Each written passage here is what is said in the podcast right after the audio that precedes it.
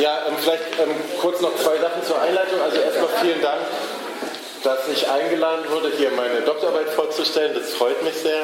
Ähm, ich habe das bislang erst einmal gemacht, also ich habe da jetzt auch noch nicht so eine ähm, Routine drin, aber ich werde das so ein bisschen versuchen und ähm, finde es interessanter, wenn wir ähm, ins Gespräch kommen. Also für mich ist es, mir ist es immer lieber, wenn sofort, wenn euch irgendwas auffällt, wenn ihr irgendwas nicht richtig findet, nicht versteht oder sowas, wenn ihr dann einfach auch dazwischen quatscht, dass wir das gemeinsam besprechen und das ist jetzt nicht so eine frontale Geschichte wird. Also wir haben extra das hier umgestellt, dass es eher so ein bisschen wie im Kreis ist, dass wir jetzt gemeinsam diskutieren und nicht ähm, jetzt ich irgendwie einfach eine Stunde rede und dann sind alle irgendwie fertig oder so, sondern genau, das wäre halt mein Wunsch, dass ihr einfach euch einmischt, Sachen diskutiert, wenn ihr die anders seht oder so. Es ist ja im BAKJ-Kongress, ich erinnere mich, ich habe das vor zwölf Jahren auch mal mit organisiert und ähm, im, in der, also ich gehe jetzt mal davon aus, dass die meisten von euch, die hier sind, dass ihr in der, im Studium gerade seid. Und in meinem Studium zumindest war es so in Berlin, dass wir eigentlich von, der, ähm, von den Prozessordnungen relativ wenig gelernt haben, insbesondere von der Strafprozessordnung sehr wenig vorkam, dass es immer sehr viel um ähm, sozusagen materielles Strafrecht ging, was ist ein Diebstahl und diese ganzen Definitionen auswendig lernen und so weiter, was sich dann in der Praxis total ändert. Das geht ja ähm, in meiner Praxis relativ selten tatsächlich um diese materiellen Tatbestände, sondern sehr oft um prozessuale und um Beweisfragen. Und das ist also auch mein das Thema meiner Doktorarbeit gewesen. Und ähm, das knüpft sozusagen an an äh, 69 StPO, also an der, ähm, an ähm, der Frage, wie wird eigentlich Beweis geführt in einem Strafverfahren. Es gibt, das haben wir ähm, alle, glaube ich, in der Uni gelernt, es gibt ja diese fünf oder viereinhalb Beweismittel, Sachverständige, Augenschein, Urkunden, dann manche sagen sozusagen eine, die Erklärung der, der Person, die beschuldigt wird, ist auch ein Beweismittel. Und, ähm, und das fünfte ist halt ähm, der Zeugenbeweis oder der Zeuginnenbeweis. Und ähm, es ist so, dass in der Praxis das ähm, nicht so richtig untersucht und auch schwer belegbar, aber da ist eigentlich, herrscht eigentlich Einigkeit darüber, dass diese Form des Beweises die mit Abstand häufigste im Strafverfahren ist. Ja, also es gibt ähm, schon mal einen Augenschein, es wird auch mal eine Urkunde verlesen, aber die Masse der Strafverfahren ähm, wird über Zeugenbeweis geführt. Und ähm, der Zeugenbeweis, insoweit herrscht auch Einigkeit, ist also das empirisch häufigste Beweismittel, aber zugleich das problematischste, weil unzuverlässigste.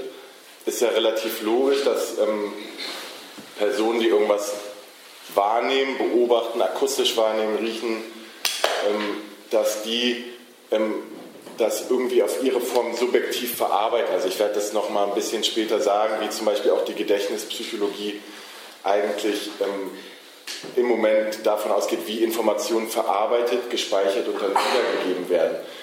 Das ähm, führt dazu, dass dieses Beweismittel eigentlich relativ problematisch ist, weil für ein Gericht gar nicht so richtig nachvollziehbar ist, auf welcher Grundlage erfolgt denn jetzt dieser Bericht oder diese Äußerung auf Nachfrage, die der Zeuge mir abgibt in der Verhandlung.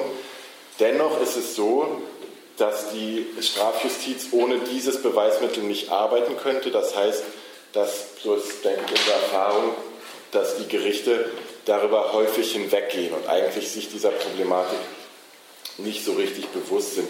Hinzu kommt, das wisst ihr selber aus der Uni, ähm, das zieht sich aber auch fort, dass wir nicht ausgebildet werden ähm, zu diesen Fragen.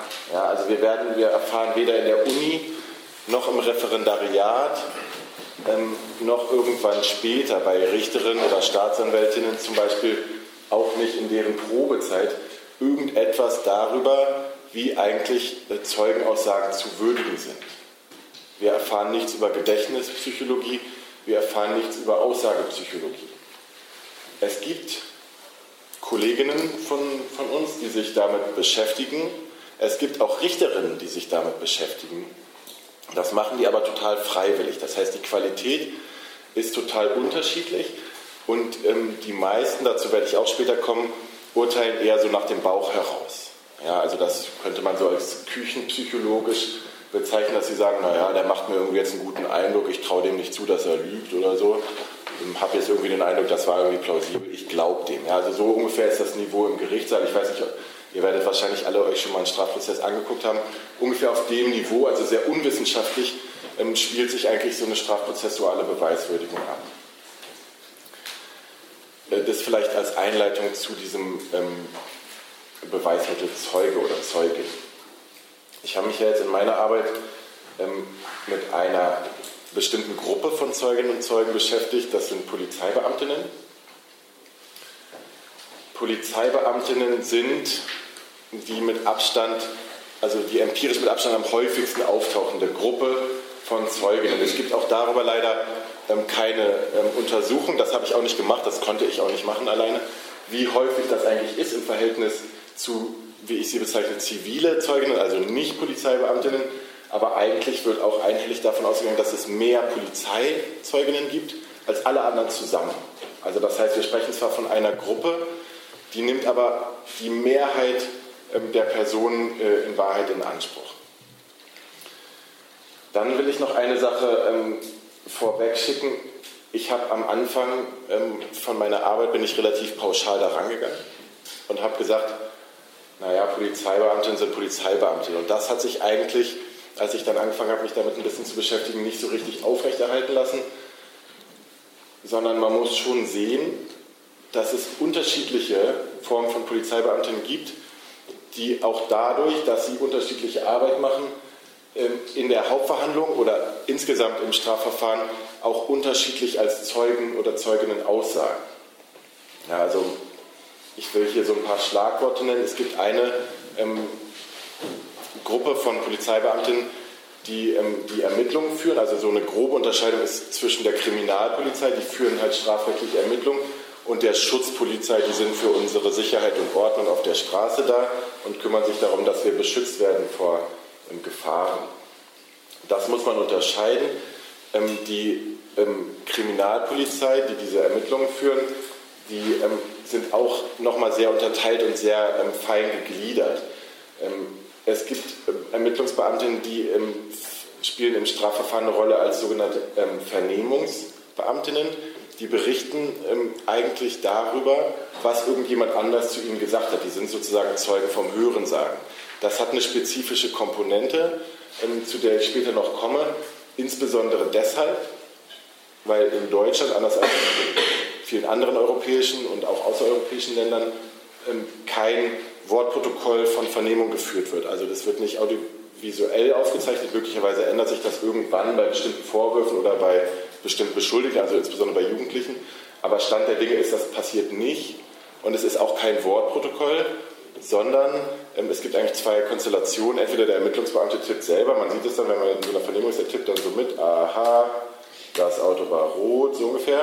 Oder die sind halt zu zweit und einer stellt die Fragen und eine andere protokolliert das. Man sieht das aber sehr oft, finde ich, in unseren Akten, dass man den Eindruck hat, also so hat dieser Zeuge, hat diese Zeugin garantiert nicht gesprochen. Ja, also gerade wenn man die dann in der Hauptverhandlung erlebt, die sprechen dann die Berlinern oder sprechen hier irgendwie, was spricht man hier, Platz oder so. Und, ähm, und ähm, das tatsächlich abgedruckt in der Akte ist halt so ein richtiges Behördendeutsch. Ja, da merkt man so, also das hat irgendwie das eine hat mit dem anderen wenig zu tun. Das führt dazu, dass diese äh, Vernehmungsbeamtinnen dann, wenn es aus irgendwelchen Gründen dazu nicht mehr kommt, dass die ursprüngliche äh, Beweisperson äh, vernommen werden kann, ähm, dazu berichten muss und dass auf deren ähm, Zeugenaussage Wert zu legen ist, weil man eben kein Protokoll oder keine, keine Ton- und Videoaufzeichnung davon hat. Dann gibt es ähm, Beamte, die machen zum Beispiel die Spurensicherung. Die kommen an den Tatort, die nehmen Fingerabdrücke oder DNA-Spuren oder fotografieren was.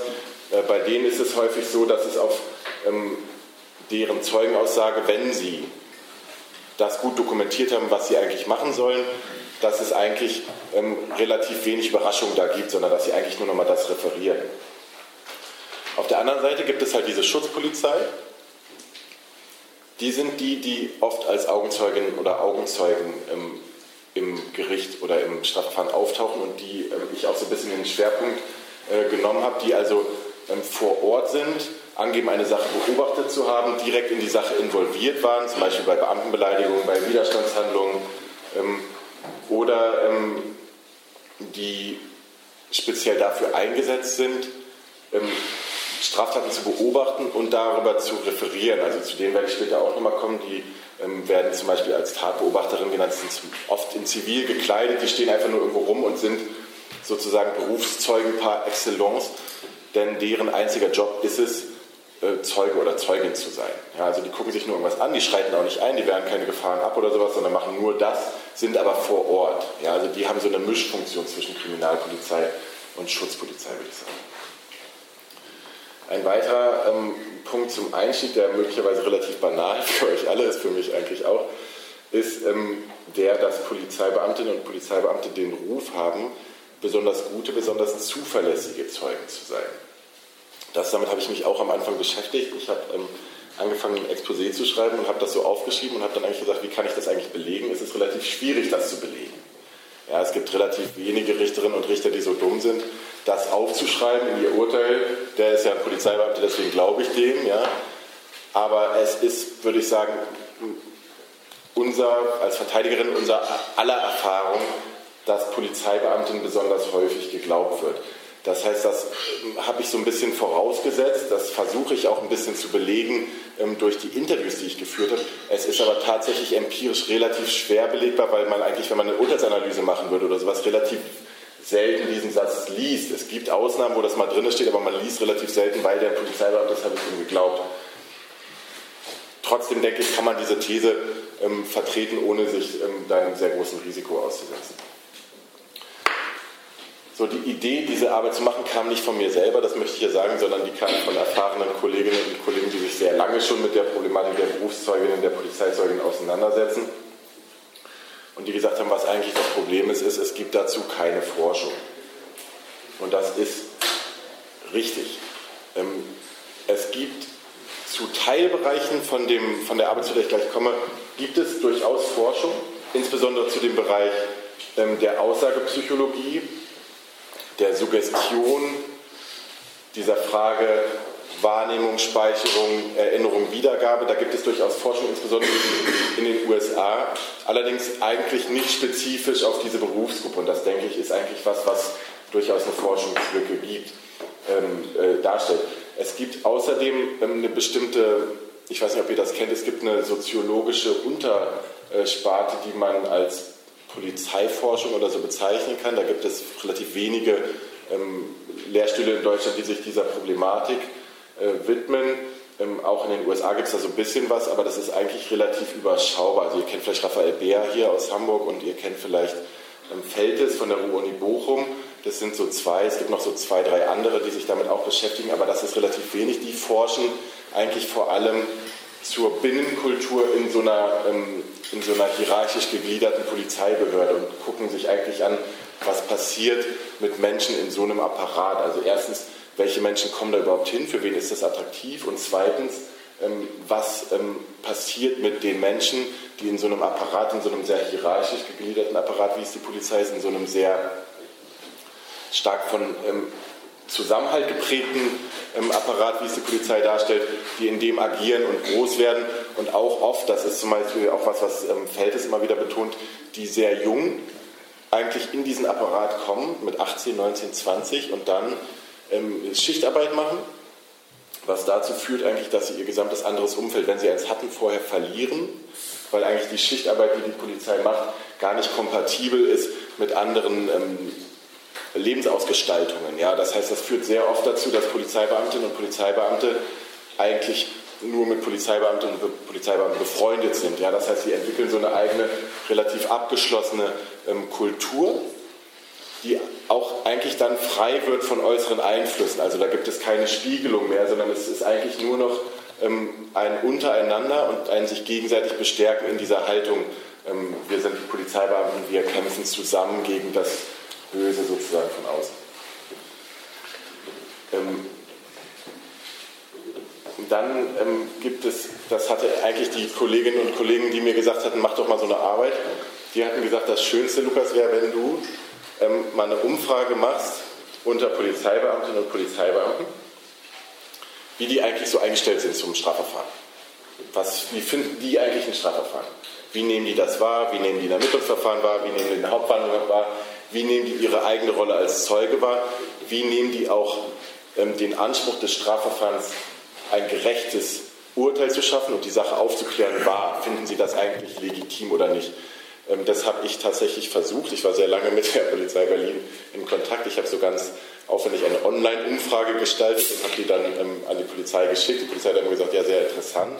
Und dann haben sie das der Behördenleitung vorgelegt, mein Forschungsprojekt, und die Behördenleitung hat dann gesagt, auf dich. Deswegen kann ich darüber nichts berichten, weil die Polizei eigentlich das nicht gerne transparent haben möchte. Ähm, es, gibt, es wurde einmal gemacht in Deutschland, das war allerdings 1979. Da gab es eine groß angelegte Studie aus Rheinland-Pfalz und dem Saarland, die hat mehrere tausend Seiten. Da ging es allgemein um die Einstellung und die Lebensweise von Polizeibeamtinnen und Polizeibeamten. Und ein Teil, den ich mir ähm, sehr genau angeguckt habe, dieser vierte Teil, der geht halt genau darum, Einstellung der Polizeibeamtinnen zum Strafverfahren und zu Gerechtigkeit. Der ist sehr interessant, weil die ähm, eigentlich berichten, ähm, erstens, man darf es nicht so genau nehmen. Angeklagte lügen auch. Das ist relativ häufig, also, so ein, ne, also die verarschen uns, dann können wir die auch verarschen. Das ist eigentlich relativ häufig so ein Motiv, was da berichtet wird. Dann ähm, wird sehr oft eigentlich ein kritisches Verhältnis zu Gerichtsverfahren deutlich, wo die nämlich berichten, die Polizeibeamten, die befragt wurden, wir haben den Eindruck, wir reißen uns auf der Straße den Arsch auf, um Kriminalität ähm, zu verhindern und zu verfolgen. Und das Gericht ähm, bestraft die dann nicht hart genug. Deswegen, so das weitere Motiv, was eigentlich dann deutlich wird in dieser Befragung. Ich will aber zu der Befragung sagen, dass ich die sehr vorsichtig nur würdigen konnte in der Arbeit und ich auch finde, dass man fairerweise sagen muss, die ist jetzt 40 äh, Jahre alt. Ja, das heißt, man kann eigentlich, finde ich, sich jetzt nicht mehr so richtig auf die verlassen. Es wäre sehr interessant, das nochmal zu machen, will aber die Polizei nicht, weil ihnen das, glaube ich, auch damals nicht so gut gefallen hat.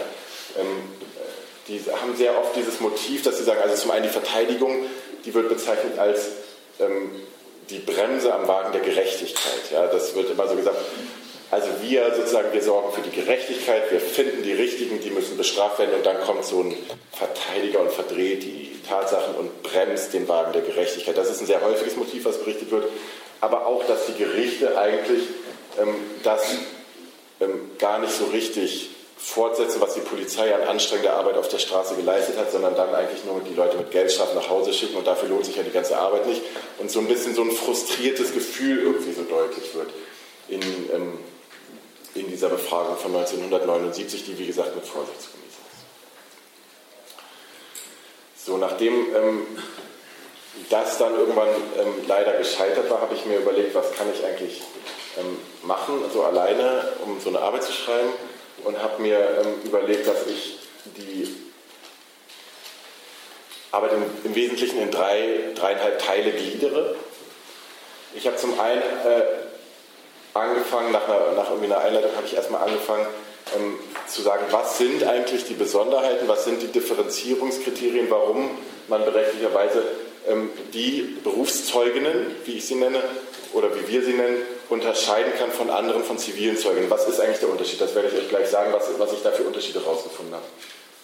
Ähm, dann habe ich ganz kurz, das ähm, habe ich euch hier teilweise auch ausgeteilt, habe ich mir so ein bisschen die Rechtsprechung angeguckt. Das ist eigentlich ein bisschen langweilig, ähm, weil es dazu sehr wenig gibt und die ähm, BGH-Urteile, die es dazu gibt, eigentlich ziemlich ähm,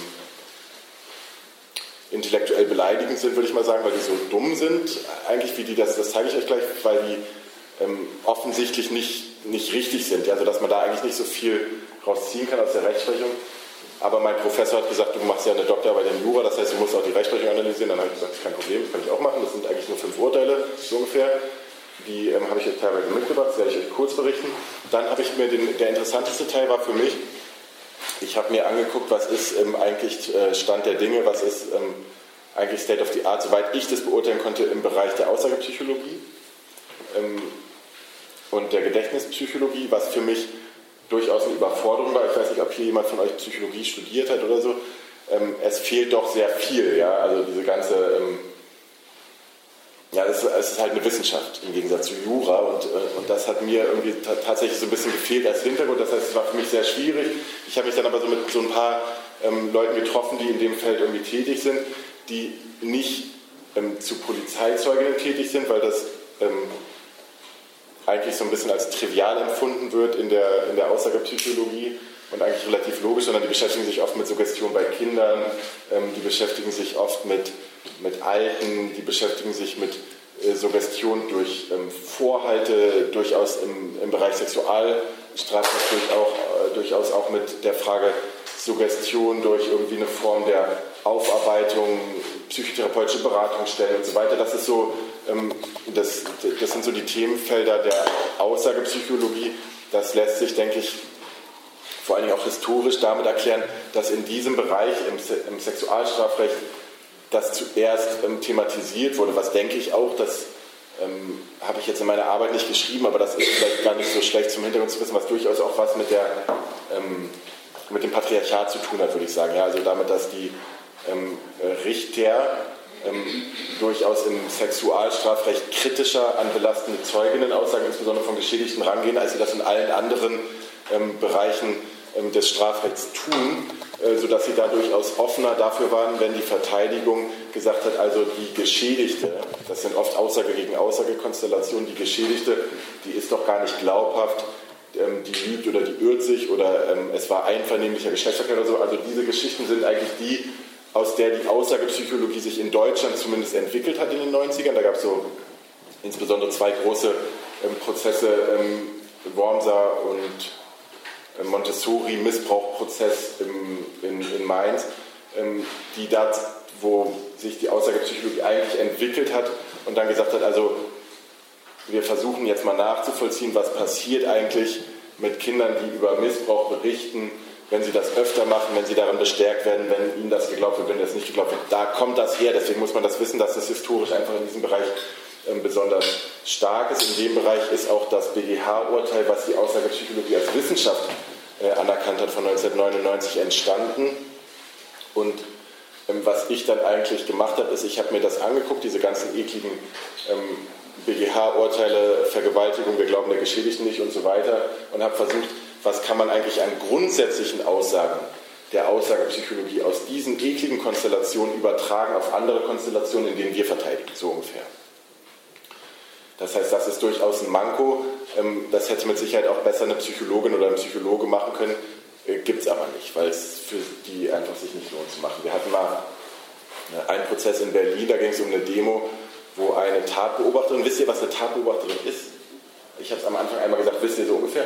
Also vielleicht so ganz kurz, das sind halt äh, Bullen, die ähm, eingesetzt werden in Zivil, insbesondere in Versammlungen, aber auch im Stadion zum Beispiel oder so, die ähm, in Zivil mitlaufen mit irgendwie einer Menge, wo sie in einer Kammer könnten Straftaten geschehen und eigentlich nur dazu da sind, diese zu beobachten. Die machen das dann in aller Regel so, dass sie sich irgendwann entscheiden, also an die Person oder an die Personengruppe hänge ich mich jetzt ran, die habe ich beobachtet, wie sie Straftaten begangen haben, an der bleibe ich dran und versuche die meinen uniformierten Kolleginnen zuzuführen, dass sie festgenommen werden. Das ist ungefähr, ist jetzt so vereinfacht gesagt, ne, die Aufgabe von Tatbeobachterin. Und damals war es ähm, eine Tatbeobachterin, die hatte gesagt, die hat diese Demo, das war eine Demo nach einer ähm, Räumung eines eines Hausprojektes, die lief relativ lange durch Friedrichshain, da ist relativ viel zu Bruch gegangen und die hat dann am Ende gesagt, da wurden am Ende von 1000 Leuten irgendwie 16 festgenommen, in, in so einem kleinen Kessel zum Schluss und die hat dann am Ende gesagt, also von diesen 16 kann ich acht ähm, spezifische Straftaten zuordnen. Also ich kann sagen, der hat das kaputt gemacht und der hat das kaputt gemacht und die hat das kaputt gemacht. Die Strafverfahren liefen erstmal einzeln und wie üblich auch teilweise schon mit Verurteilung, weil die Richter gesagt haben, ja, die Polizeibeamtin hat es doch deutlich gesagt, wir glauben dir das. Und dann irgendwann ähm, hat ein Richter sich das mal ähm, wie so ein bisschen hobbymäßig sich dessen angenommen und hat gesagt, wir packen mal all diese Strafverfahren gegen diese acht Personen zusammen, oder sechs waren es dann noch, weil zwei aus irgendwelchen Gründen sind, packen die mal zusammen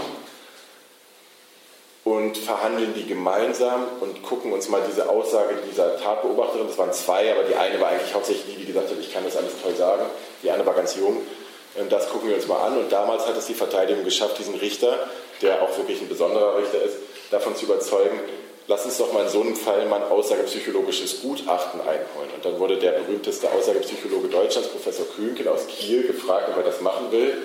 Erst hat er gesagt, hm, eigentlich lieber nicht, ich habe ja auch einen Ruf zu verlieren, wenn ich jetzt über solche Banalitäten hier berichten soll. Also das ist mir ein bisschen zu stumpf. Dann haben die ihn aber sozusagen ein bisschen belabert und irgendwann hat er gesagt, ja gut, mach ich. Und dann hat er das auch gemacht. Und dieses Gutachten ist das einzige, was wir haben in Deutschland, was zu diesem ähm, Forschungsthema, was ich jetzt hier ähm, darlegen werde, eigentlich aus psychologischer Sicht existiert oder mehr oder weniger das einzige, der hat sich das angeguckt und hat gesagt, es ist völlig abwegig. Ja, es ist wirklich also völlig abwegig, dass diese Tatbeobachterin über einen Zeitraum von einer Stunde diesen sechs Personen einzelne äh, Straftaten zuordnen kann und sich das auch noch merken kann. Das war so ein bisschen das Ergebnis, wurden alle freigesprochen. Ähm, aber das ähm, sieht man sozusagen, wenn man mit so einem kritischen Blick aus der Aussagepsychologie, der im Sexualstrafrecht üblich ist, würde ich sagen, sich unsere Demostrafverfahren anguckt. Und das Dritte, äh, was ich gemacht habe, ich wollte erst eine Urteilsanalyse machen, dann hatte ich ähm, eine Freundin gefragt, die ebenfalls eine Promotion gemacht hat, die damit angefangen hatte und meinte, es ist furchtbar schwierig, weil die ähm, Gerichte verweigern die Akteneinsichten zu wissenschaftlichen Zwecken. Ähm, dann habe ich das geändert und habe tatsächlich qualitative Interviews. Also ähm, ich wusste vorher auch nicht so richtig, was das ist, aber der Unterschied ist sozusagen quantitativ ähm, ist eher so ein standardisierter Fragebogen, den man so dann eher so datenbasiert auswertet und qualitativ ist. Man guckt sich ähm, tatsächlich, man macht sehr wenige Interviews, aber versucht irgendwie ähm, ganze Begründungsmuster aus diesen Interviews herzuleiten. Und das habe ich gemacht mit, mit Richterinnen, Staatsanwältinnen und Verteidigerinnen, aber jeweils sehr wenig, um ähm, mir eine Perspektive zu erarbeiten, wie gucken eigentlich die Berufsjuristinnen ähm, auf Polizeizeuge. Das ist der dritte Teil.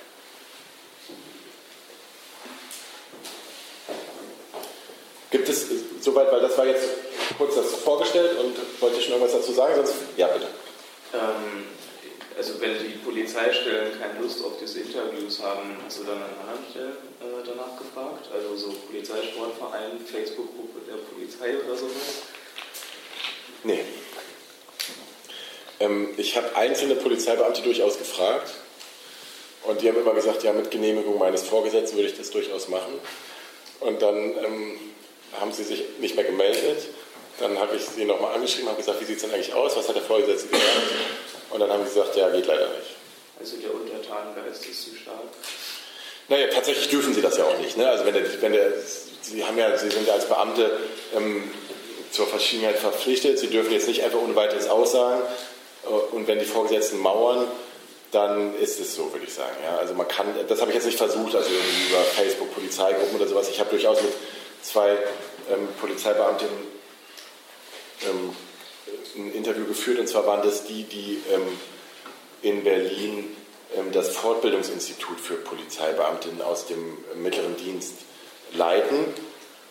Und die haben mir erzählt, da komme ich aber gleich noch zu, die haben mir erzählt darüber, wie werden eigentlich Polizeibeamtinnen ausgebildet in Bezug auf ihre Zeugenrolle. Das, das werde ich gleich erzählen, aber das war sozusagen eine Metaebene, weil ich jetzt nicht die Zeugen direkt befragen konnte, sondern eigentlich nur die ähm, befragen konnte, die mit den Polizeibeamtinnen diese Workshops machen. Diese Workshops sind unglaublich beliebt. Gibt es in allen Bundesländern. In Berlin sind die in der Regel zwei, drei Tage, in Brandenburg sind die zwei Wochen, also ganz lange. Wie verhalte ich mich eigentlich ähm, als Zeuge vor Gericht? Und das eine, was mir der, ähm, der diese Fortbildung leitet, ähm, direkt am Telefon erzählt hat, gesagt, Herr Teuner, sehr interessant, kommen Sie gerne vorbei.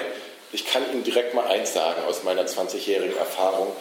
Nirgendwo wird so viel gelogen wie vor Gericht. Und das betrifft auch meine Kolleginnen und Kollegen. Und dann hat er das gesagt. Und dann habe ich mir das aufgeschrieben. Dann bin ich da hingegangen zum Interview. Dann habe ich ihn nochmal darauf angesprochen. Sagen Sie mal, das haben Sie mir doch schon direkt am Telefon erzählt. Wie kommen Sie denn darauf? Woher wissen Sie das denn und sowas? Und dann saß sein Vorgesetzter dabei und hat gesagt, dazu gibt es keine Aussage und das dürfen Sie auch nicht veröffentlichen. Also so ist es so ein bisschen die Mauern halt. Natürlich mauern die und ähm, und das ist aber das, was er mir direkt so am Telefon erzählt hat. Und er hat mir das dann auch nochmal so zwischendurch ein bisschen erzählt. Und er hat gesagt, das ist halt ein Selbstschutz ähm, für Polizeibeamte. Die haben den Eindruck, sie werden die ganze Zeit verarscht und vorgeführt. Man muss ja sich auch so ein bisschen vergegenwärtigen, was das für ein Rollenwechsel ist. Ja, das ist auch, finde ich, das, was wir immer wieder im Gericht sehen. Das ist total unangenehm für die. Also zumindest für Kriminalpolizei. Die denken sich, eigentlich sind wir die Chefs. Wir machen ja diese ganzen Ermittlungen wir vernehmen Zeugen und jetzt sollen wir hierher kommen und müssen wahrheitsgemäß antworten. Das wollen wir eigentlich gar nicht. Ja? Das heißt, das ist auch so ein bisschen so ein Selbstschutz, ähm, der, den er berichtet hat, ja, den, den die dann sagen, weil eigentlich wollen, ist das gar nicht, das machen die eigentlich gar nicht gerne. Das passt nicht so. Es gibt sehr viele Felder in diesem Bereich, die noch ähm, untersucht werden müssen. Und das wäre zumindest was, was total toll wäre, noch, noch mal zu machen. Also da mal ranzukommen, irgendwie tatsächlich Polizeibeamte zu befragen. Ich habe es einfach nicht geschafft. Ich hätte es gerne gemacht. Ich glaube, es gibt eine, eine Dissertation von einem, also von einem Juristen, der auch im Polizeisportverein selber war, ne? Boxen oder Fußball, habe ich vergessen. Und der hat da Befragungen gemacht, aber ohne dass sie das lernen kann. Willst du darüber, wie die Polizistinnen vor Gericht absprechen? Also ja, ja, das war jetzt nur die Einleitung. Ich glaube, ich bin schon so ein bisschen spät dran, ne? aber das kommt jetzt. Ich muss mich jetzt ein bisschen beeilen. Also, Thema 1. Unterschiede von Polizeizeuginnen zu allen anderen Zeugen. Ähm, Nochmal kurz zur Einleitung. Also der Schwerpunkt des Strafverfahrens, das ist auch eigentlich einhellige Meinung mittlerweile, ist das Ermittlungsverfahren. Ja, es gibt zwar diese Hauptverhandlung, die hat so einen wichtigen Ruf, ist aber eigentlich gar nicht mehr so wichtig. Ja? Und das ist auch ein großes Manko, dass wir als Verteidigerin oft erst in der Hauptverhandlung eigentlich agieren können, im Ermittlungsverfahren eigentlich aber schon ganz viel schiefgelaufen ist. Das Ermittlungsverfahren liegt eindeutig in der Hand der Polizei, auch wenn das Gesetz das anders vorsieht. Im Gesetz steht ja, die Staatsanwaltschaft ist die Herrin des Ermittlungsverfahrens und die Polizeibeamtinnen sind ihre Ermittlungspersonen und die Staatsanwaltschaft weist sie an. Das stimmt aber überhaupt nicht, sondern es gibt 250.000 Polizeibeamte in Deutschland und 5.000 Staatsanwälte. Polizeibeamte machen alles, alles, alles. Und es gibt ganz wenige Sachen, für die sie einen Staatsanwalt brauchen. Das sind Durchsuchungsbeschlüsse, das sind Haftbefehle, das ist TKÜ. Äh, und das ähm, spielt nur in den großen Verfahren, mit denen ich mich gar nicht so sehr beschäftigt habe, eine Rolle. Ansonsten diese normalen Verfahren, die ich, in denen ich verteidige beim Amtsgericht, da hat die Staatsanwaltschaft nichts mit zu tun im Ermittlungsverfahren, sondern die Polizei macht alles von der Strafanzeige bis zum Schlussbericht, schickt die gesamte Akte an die Staatsanwaltschaft und die Staatsanwaltschaft schreibt eine Anklage. So läuft es sozusagen routinemäßig ab. Das heißt, die Polizei macht das alles alleine eigentlich, das Ermittlungsverfahren. Mit diesen Ausnahmen, die ich genannt habe. Ähm, das nochmal vorweggeschickt, um eigentlich zu sehen, wo kommt, ähm, wo kommt das her. Also die Polizei vernimmt sich selbst. Ja, das, ähm, das finde ich äh, einen relativ wichtigen Punkt gleich am Anfang. Was habe ich mir angeguckt? Was sind die Unterschiede? Der eine Punkt ist ähm, die Berufserfahrung und die Häufigkeit der Aussagen. Es gibt auch da keine Studien äh, dazu, wie oft Polizeibeamte und Polizeibeamte vor Gericht aussagen. Ähm, es variiert. Ich habe so ein bisschen so eine nicht repräsentative Umfrage ähm, gemacht, eine Zeit lang zwischen zu allen sozusagen, die ich, die ich vernommen habe, habe ich immer wieder gefragt, wie oft sagen sie eigentlich aus vor Gericht. Und das ist ähm, schon mehrmals im Monat, in der Regel bei, bei, ähm, bei Hundertschaftsbeamten. Also die sagen sehr häufig vor Gericht aus. Die sind deswegen nicht aufgeregt, sondern sehr routiniert. Wenn ihr euch ein Gerichtsverfahren mal angeguckt habt, dann ähm, werdet ihr merken, am Anfang ist ja immer, wird ja immer jeder Zeuge gefragt, wie heißen Sie, ähm, wo wohnen Sie, was ist Ihr Beruf und sind Sie mit dem Angeklagten ähm, verwandt oder verschwägert. Ja? Ähm, ganz oft, wenn man zivile Zeugen sagt, verwandt oder verschwägert, was heißt verschwägert oder sowas, ja, die sind unsicher. Ja? Die müssen dann erstmal überlegen, was heißt das, sind ein bisschen aufgeregt und sowas.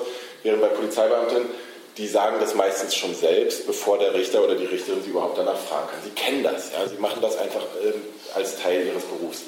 Sie haben eine, ähm, das unterscheidet sie auch von vielen zivilen Zeugen, sie haben eine Vorbildung, was das Strafrecht angeht. Also das ist Teil ihrer Ausbildung und sie wissen, ähm, so grob zumindest, was Tatbestandsmerkmale sind, ähm, wann jemand verurteilt wird für ein Delikt, was ist erforderlich für einen Diebstahl.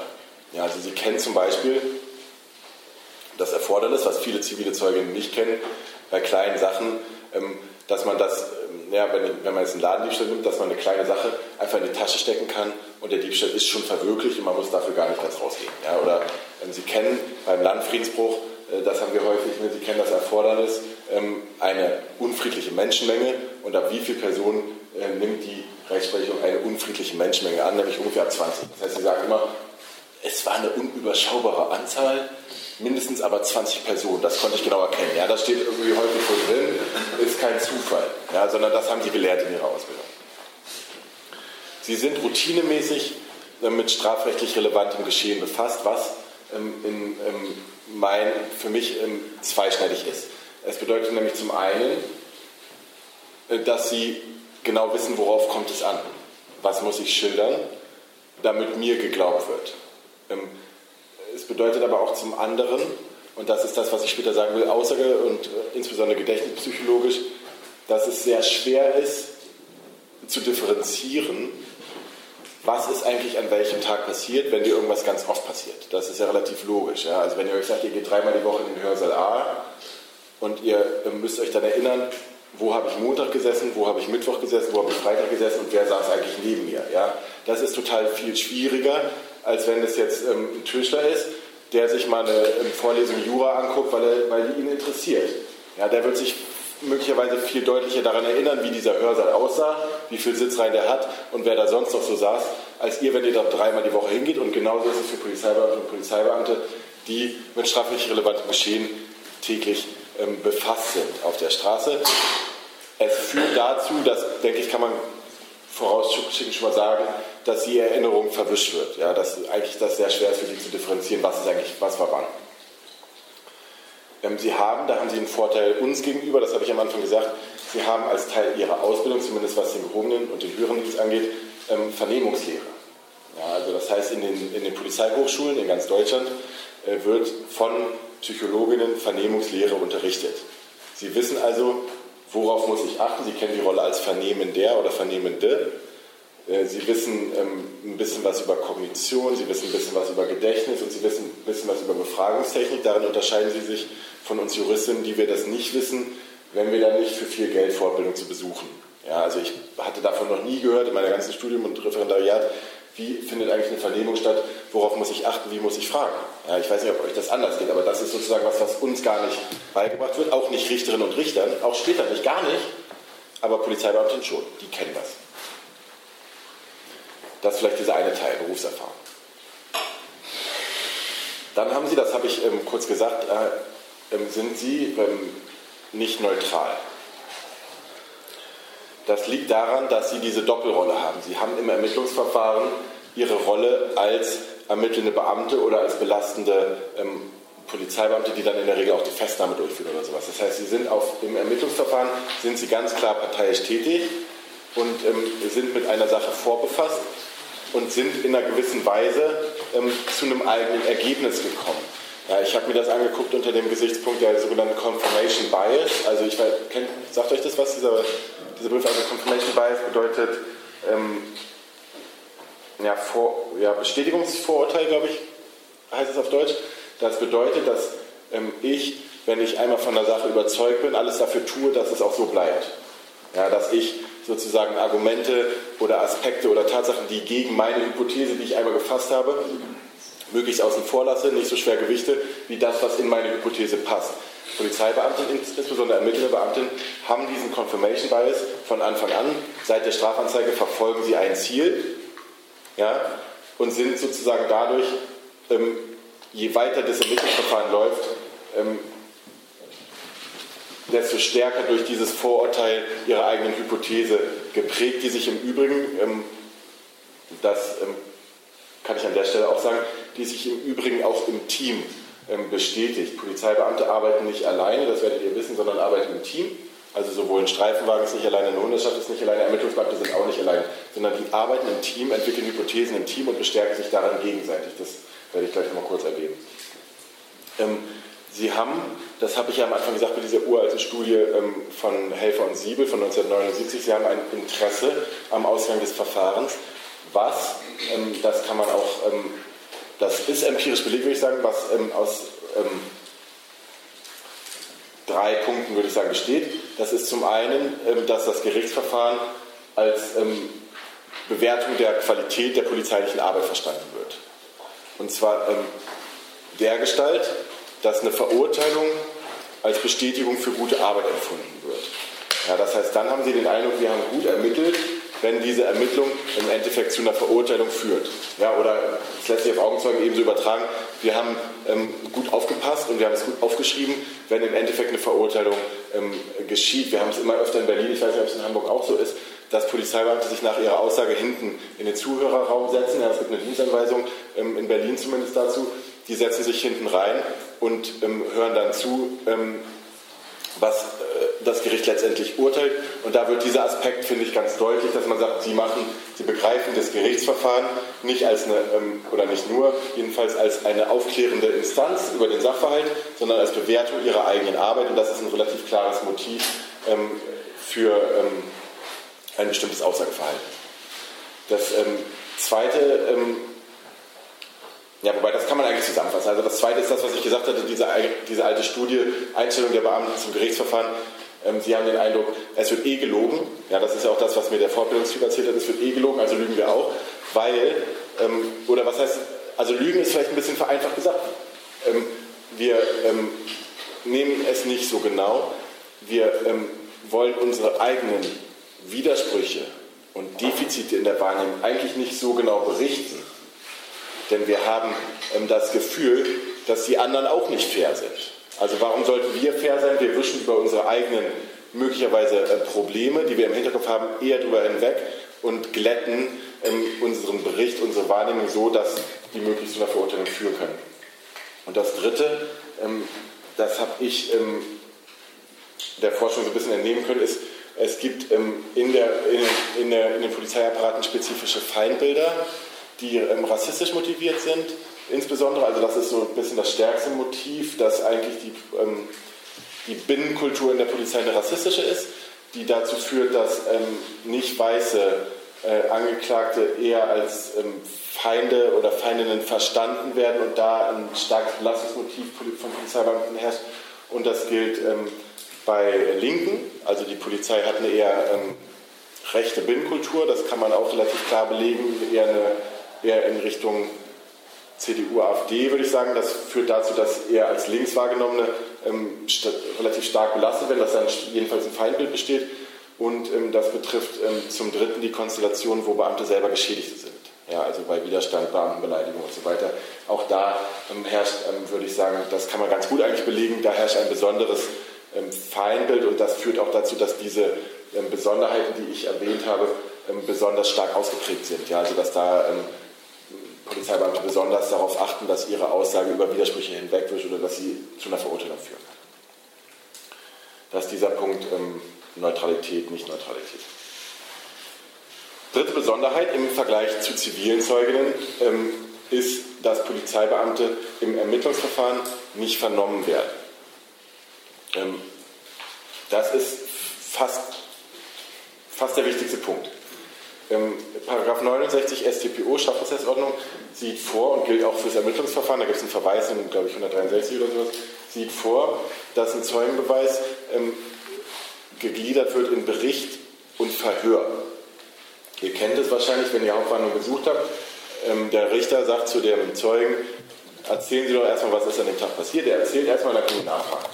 Ähm, das hat ähm, ist, also das basiert sozusagen auf den Erkenntnissen der Aussagepsychologie, ähm, denn es hat sich sozusagen bestätigen lassen, empirisch, dass auf diese Art und Weise ähm, besonders viele Informationen rausgequetscht werden können aus dem Beweismittelzeugen.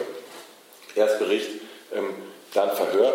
Und das führt zweitens dazu, dass die Beurteilung der Glaubhaftigkeit eigentlich erst ermöglicht wird, wenn man diese Differenzierung treffen kann, wenn man unterscheiden kann, was hat die Person berichtet, was hat die Person auf Nachfrage angegeben.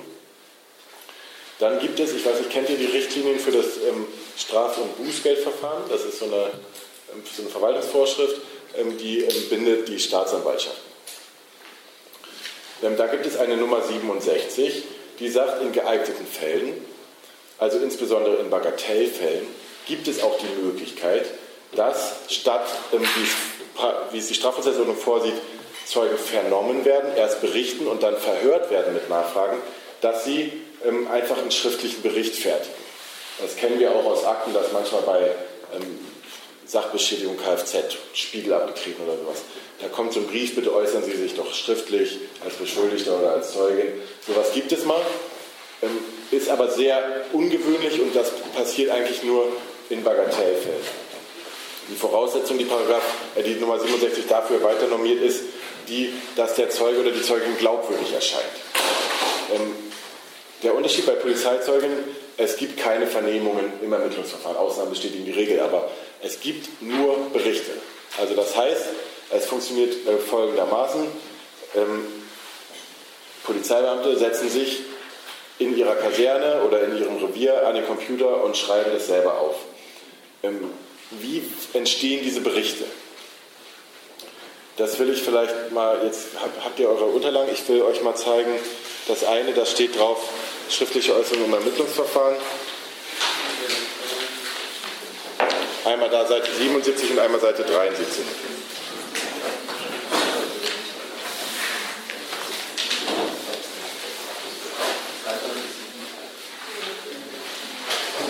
eine ist, ähm, die, findet ihr das? Wurde das nicht verteilt? Ja, es gibt zwei. Die sehen so aus. So und so. Habt ihr das? Genau, Kapitel C. Ihr müsst übrigens mit diesen Dokumenten ähm, vorsichtig umgehen. Ihr dürft es nicht veröffentlichen, weil meine Doktorarbeit nicht veröffentlicht ist und ich wahrscheinlich sonst irgendwelche Probleme kriege, aber keine Ahnung. Aber ich will euch das trotzdem kurz vorstellen. Wie entstehen diese Berichte? Erstens, guckt euch mal ähm, erstmal das mit Seite 77 an. Erstens ähm, funktioniert es so, dass ähm, die ähm, Ermittlungsbeamten an die Augenzeugen, an die Schutzpolizei, ähm, wenn die nicht von vornherein zeugenschaftliche Äußerung schreiben, einen Text schicken, die Strafanzeige schicken, um die es geht, und einen Fragenkatalog schicken und sagen, diese, um diese Fragen geht es.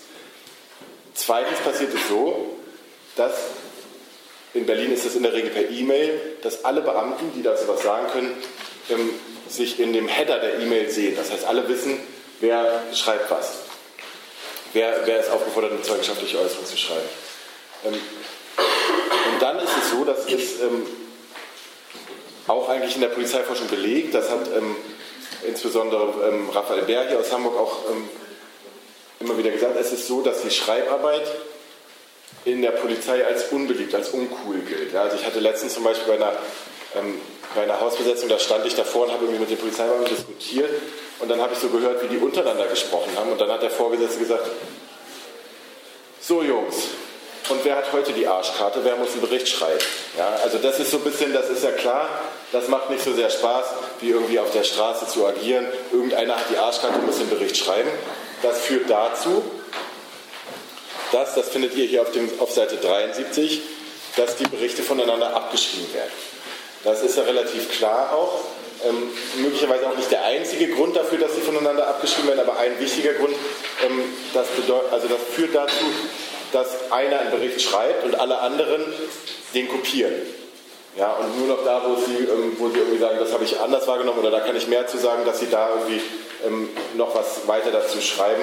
Ähm, aber so ungefähr funktioniert das. Das heißt, die Leute haben, die Zeugen haben, wenn sie ihren eigenen Bericht schreiben, den sie später in der Hauptverhandlung referieren, weil sie sich auf die Hauptverhandlung, dazu komme ich gleich, vorbereiten. Zu diesem Zeitpunkt haben sie schon die Berichte anderer Zeugen vorliegen. Ja, also das ist bei allen anderen Zeugen nicht so. Kein anderer Zeuge hat Berichte anderer Zeugen vorliegen, ähm, wenn er vernommen wird. Und dann, ähm, was ähm, schließlich stattfindet, ist eine sogenannte Qualitätskontrolle. All diese Berichte der einzelnen Beamten, die was berichten, schicken die gemeinsam an den Vorgesetzten und der Vorgesetzte guckt die sich an und sagt, ja, so kann das sein oder hier, das habt ihr ja nicht gleich erzählt, was ist denn da, wer von euch beiden hat recht? Dann geht das wieder zurück, dann besprechen die das und einer von beiden korrigiert das. Ja, also da findet sozusagen nochmal eine Qualitätskontrolle des Zeugenberichtes statt, ähm, die es eigentlich nicht mehr so richtig nachvollziehbar macht, wie eigentlich ursprünglich diese Aussage zustande kommt. Ich muss mich jetzt total beeilen, sehe ich gerade, weil ich gerade auf die Uhr gucke. Deswegen ähm, überspringe ich an dieser Stelle ähm, meinen Rechtsvergleich mit, mit Großbritannien, wo es eine Bildtonaufzeichnung gibt. Das müsst ihr euch selber anlesen.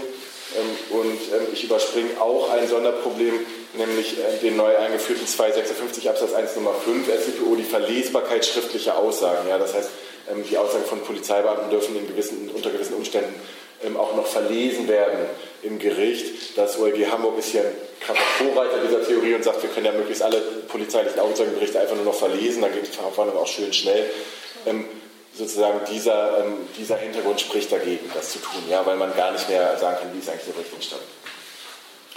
Das nächste kann ich auch überspringen. Polizeibeamte sind ausgebildet und geschult, das habe ich aber ja schon erwähnt. Ähm, sie werden ähm, geschult, das habe ich dir eben kurz gesagt, ähm, in diesen Fortbildungen, die es in ähm, ganz Deutschland gibt, die sehr beliebt sind, wo sie dazu, ähm, wo sie ja, wo ihnen erklärt wird, wie verhält man sich eigentlich möglichst gut als Zeuge ähm, bei diesen Fortbildungen in Berlin ähm, unterrichten Richter, Staatsanwälte, Psychologinnen und äh, Soziologinnen und Verteidiger, die sich nicht schämen, das zu tun, aber dies machen, ähm, unterrichten und sagen sozusagen, wie macht man eine Aussage möglichst unangreifbar. Ja, also das sozusagen haben ganz viele Polizeibeamte in ihrer Ausbildung oder in der Fortbildung schon gelernt. Auch das unterscheidet sich natürlich von zivilen Zeugen. Vorbereitung der Hauptverhandlung. Ähm, jetzt könnt ihr euch die Urteile angucken. Ähm, es ist allerdings natürlich jetzt viel zu schnell, als dass wir das leider so workshopmäßig gemeinsam durcharbeiten können. Das tut mir sehr viel ähm, sehr leid. Aber ich will euch kurz sagen, wo kommt Vorbereitung der Hauptverhandlung her? BGH 1, äh, Seite 4, ähm, in Klammern Seite 8. Das habe ich vergessen hinzuschreiben. Das ist ein Urteil von 1950. Also Seite 8 ist sozusagen, bedeutet nur die von dem Urteil, das ist auf Seite 4, weil es geht um was anderes vorher. In diesem Urteil äh, steht folgender Satz. Ein vom Gericht vernommener Zeuge hat nicht nur das Recht, sondern unter Umständen sogar die Pflicht, sich früherer Aufzeichnungen als Gedächtnisstützen zu bedienen, um sein Erinnerungsbild aufzufrischen und gegebenenfalls zu berichtigen.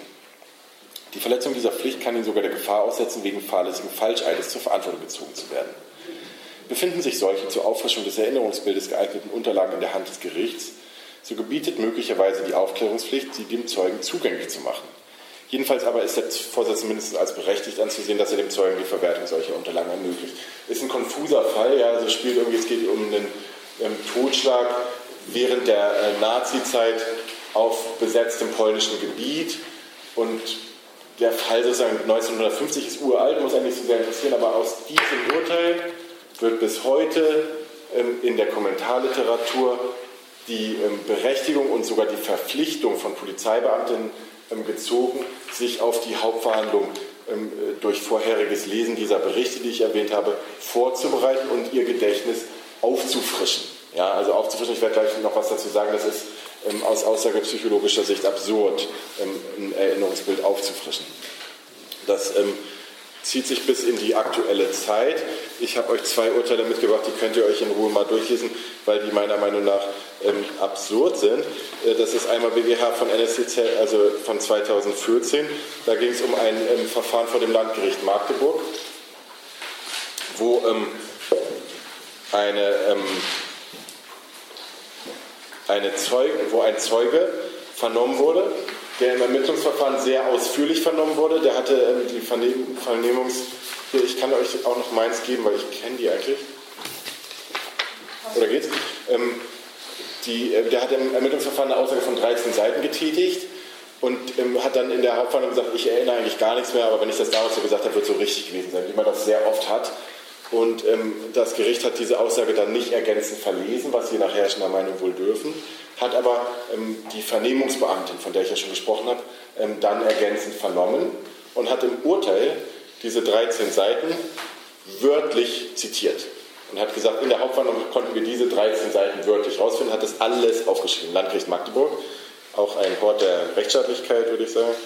Ähm, jedenfalls, was sagt der BGH dazu? Ist unzulässig, ja, ähm, die, die ähm, Revision, ähm, denn der Beschwerdeführer hat ja nicht dargelegt, dass nicht diese Aussage auf sonstiger Weise anders als durch Verlesen in die Hauptverhandlung eingeführt werden, ähm, worden ist. Wie könnte es nämlich anders gewesen sein? Ähm, das ist hier Rand Nummer 9. Die Revision unterlässt es außerdem, zum Ablauf der Einvernahme der Kriminalkommissarin F. die P. vernommen hatte, näher vorzutragen. Denn es liegt nahe anzunehmen, dass Polizeibeamte, die sich erfahrungsgemäß im Wege der vorherigen Durchsicht ihrer Ermittlungsunterlagen auf ihre Vernehmung intensiv vorbereiten, sich an Einzelheiten erinnern können und ihnen die entscheidenden Passagen, hier also 13 Seiten, wörtlich präsent sind. Ja, also das meinte ich, was also ein bisschen eigentlich beleidigend für den Intellekt ist, wo man merkt, das glaubt ja eigentlich niemand. Ja, das glauben die auch nicht selber, die das schreiben, aber so halten sie so ein Urteil. 13 Seiten, denn die, ähm, die Vernehmungsbeamtin hat sich ja gut darauf vorbereitet und dann hat sie ja die entscheidenden Passagen noch wörtlich präsent. Nicht anders das Kammergericht, das ist das andere, was ich euch ausgeteilt habe, das ist das höchste Berliner Gericht. Im, in dem, in dem Rocker-Verfahren, was seit Jahren in Berlin läuft, ähm, gab es einen Zeugen, der wurde ewig oft von der Polizei vernommen und der sollte dann aussagen, der hatte einen Zeugenbeistand beigeordnet und dieser Zeugenbeistand, eine Rechtsanwältin, die hatte Akteneinsicht beantragt. Hat gesagt, also wenn ich meinen Mandanten gut beraten soll, dann brauche ich vorher Akteneinsicht. Das ist aber nicht zulässig, sozusagen. Zeugenbeistand kriegt keine Akteneinsicht, das ist eigentlich ganz herrschende Meinung. Sie hat gesagt, aber hier ausnahmsweise brauche ich das. Das kam, hat Beschwerde eingelegt und das Kammergericht, und nur deswegen habe ich euch das mitgebracht, ähm, sagt in Rand Nummer 13, das ist sozusagen Seite 3 dieses Textes, folgendes. Ähm, erst nochmal genau. Ähm, vielleicht in Rand Nummer 12. Warum dürfen eigentlich Zeugen aus aussagepsychologischer Sicht nicht vorher die Akte lesen? Ja? Die von der Literatur gegen die Übergabe einer Vernehmungsniederschrift, der eigenen Vernehmungsniederschrift, vorgebrachten Bedenken einer psychologischen Perpetuierung des Niedergelegten und der Gefahr, der Zeuge werde bei nachfolgenden Vernehmungen lediglich den Protokollinhalt rekapitulieren, trifft auch hier zu. Genauso ist es nämlich aus aussagepsychologischer Sicht. Du kannst als Zeuge, wenn du einen alten Text liest, egal ob der von dir ist oder wenn er von jemand anders ist, gar nicht mehr unterscheiden, was habe ich gelesen und was erinnere ich noch wirklich. Ja, genauso ist es, das sagt das Kammergericht genau zurecht, deswegen Zeugenbeistand kriegt keine Akteneinsicht. Dann Rand Nummer 13. Dem steht nicht entgegen, dass es die Rechtsprechung als zumindest unproblematisch ansieht, wenn sich polizeiliche Zeugen im Wege der vorherigen Durchsicht ihrer Ermittlungsunterlagen auf die Vernehmung intensiv vorbereiten. Ja, ähm, jetzt wird hier dieses andere Urteil vom BGH zitiert, was ich euch gerade genannt habe, Landgericht Magdeburg, die zitieren sich halt immer gegenseitig. Bei polizeilichen Zeugen wird es regelmäßig als ausgeschlossen angesehen, dass sie durch Einsicht in die von ihnen gefertigten Unterlagen, zu der sie anders als Privatperson sogar verpflichtet sein können, um sich nicht die Gefahr eines fahrlässigen Falscheides auszusetzen, das ist dieses Urteil von 1950, den Untersuchungszweck gefährden könnten.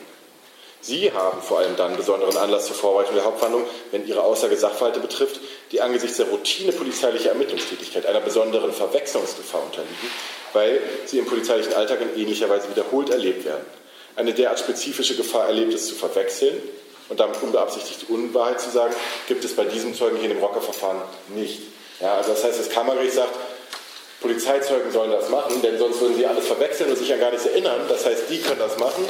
Bei ihm passiert aber nicht diese Gefahr, die sozusagen bei allen anderen Zeugen besteht, nämlich ähm, diese psychologische Perpetuierung des Niedergelegten und der Gefahr, der Zeuge erzählt eigentlich nur noch das, was er damals aufgeschrieben hat. Ähm, ich muss mich total beeilen. Das, ähm, tut mir leid. Ich, ich über, ja, bitte. Ähm, wir, wir reden jetzt von, von Vorbereitung, aber ich habe zum Beispiel auch erlebt, dass Protokolle mit in die Vernehmung genommen wird und dann einfach aus dem Protokoll vorgelesen wird. Ist es auch bei dir jetzt bei deinem das passiert, ja, genau. Die bringen dann ihre zeugenschaftliche Äußerung mit und wenn sie dann nicht vorher gut auswendig gelernt haben, dann sagen sie, einen Moment, muss ich mal ganz kurz nachgucken. Jetzt erinnere ich mich wieder, also ist was gut. Ne? So, genau, ganz häufig. Mhm, stimmt. Sonst noch was dazu oder soll ich ganz schnell weitermachen? Ja, es tut mir leid. Das Guckst du, dass du sonst das irgendwie noch 10 Minuten kürzt, was du noch zu sagen hast, und dann nehmen wir noch ein paar Fragen rein. Ähm, und ansonsten, du bist, glaube ich, auch noch ein bisschen heute da, vielleicht, wenn du da Bock drauf ja, hast. Ja, genau, ich bin den ganzen Mittag da. Mhm. Genau, müssen wir das sonst vielleicht in Einzelgespräche abkürzen, das tut mir auch leid. Schlecht vorbereitet, tut mir leid. Ähm, letzter Punkt, ähm, Gruppenerinnerung habe ich schon genannt. Polizei arbeitet nicht alleine, Schreibarbeit ist unbeliebt überspringe ich. Falls es euch interessiert, ähm, guckt euch an, dieses Seite 73, was ich eben schon erwähnt habe, als ähm, lustiges Beispiel dafür, wie ähm, angeblich voneinander unabhängige Berichte mit den gleichen Rechtschreibfehlern entstehen. Ähm, äh, dann ähm, das äh, letzte, ähm, was ich noch erwähnen will, was ich aber auch überspringe, ist, dass Polizeibeamte nach 54 StPO eine Aussagegenehmigung äh, bedürfen, vor Gericht auszusagen und diese Aussagegenehmigung in der Regel nur beschränkt erteilt ist. Ein besonders ähm, drastisches Beispiel für eine so äh, eingeschränkte Aussagegenehmigung habe ich euch auch mitgebracht. Das ist von der Bayerischen Bereitschaftspolizei für die Tatbeobachter. Ähm, aus der, die heißen dort zivile Aufklärungsgruppe, das habe ich euch auch mitgebracht. Das ist hier überschrieben mit Seite 99. Ich überspringe das jetzt. Guckt es euch an, es bleibt nicht mehr so viel übrig, was diese Tatbeobachter eigentlich tatsächlich ähm, noch berichten dürfen. Ähm, so, fertig mit diesem Punkt. Erster Punkt, was macht die besonders? Zweiter Punkt, Aussagepsychologie.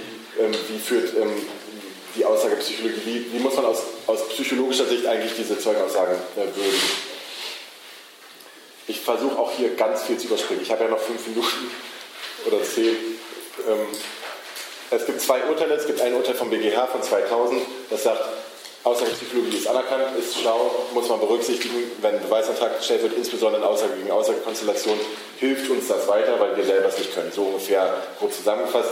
Ähnlich auch das Bundesverfassungsgericht. Ähm, das relativiert allerdings diese Entscheidung vom BGH. Ähm, und sagt, und das muss man vor diesem Hintergrund auch sehen, das sagt auch der BGH, dass ähm, die Richter und Richterinnen natürlich immer unabhängig bleiben wollen und sich ihre eigene Entscheidungsmacht nicht gerne aus den Händen nehmen lassen wollen. Das Bundesverfassungsgericht sagt, ja, Aussagepsychologie kann schon wichtig sein. Allerdings, wenn ein Richter oder eine Richterin sagt, ich habe selber die eigene Sachkunde, um diese ureigenste Aufgabe des Gerichts, so heißt es immer, nämlich die Würdigung einer Zeugenaussage ähm, zu beurteilen, äh, dann brauche ich auch kein Sachverständigen dafür, sondern dann kann jeder Richter oder jede Richterin das selber machen, denn aussagepsychologische Fragen sind in, in der Juristerei keine abgelegenen, sondern eine für Richter ebenso wie für Anwälte zentrale und in der juristischen Fachliteratur und in der Ausbildung ausführlich abgehandelte Materie. Ja, also einfach glatte Lüge des Bundesverfassungsgerichtes, das stimmt nicht, ja, das werdet ihr alle wissen, nichts davon trifft zu, aber so wird sozusagen gerettet ähm, die Möglichkeit, ähm, dass man ohne sich sachverständiger Hilfe zu bedienen einfach selber aus Laiensicht, aus küchenpsychologischer Sicht Zeugenaussagen ähm, bewerten darf. Ähm,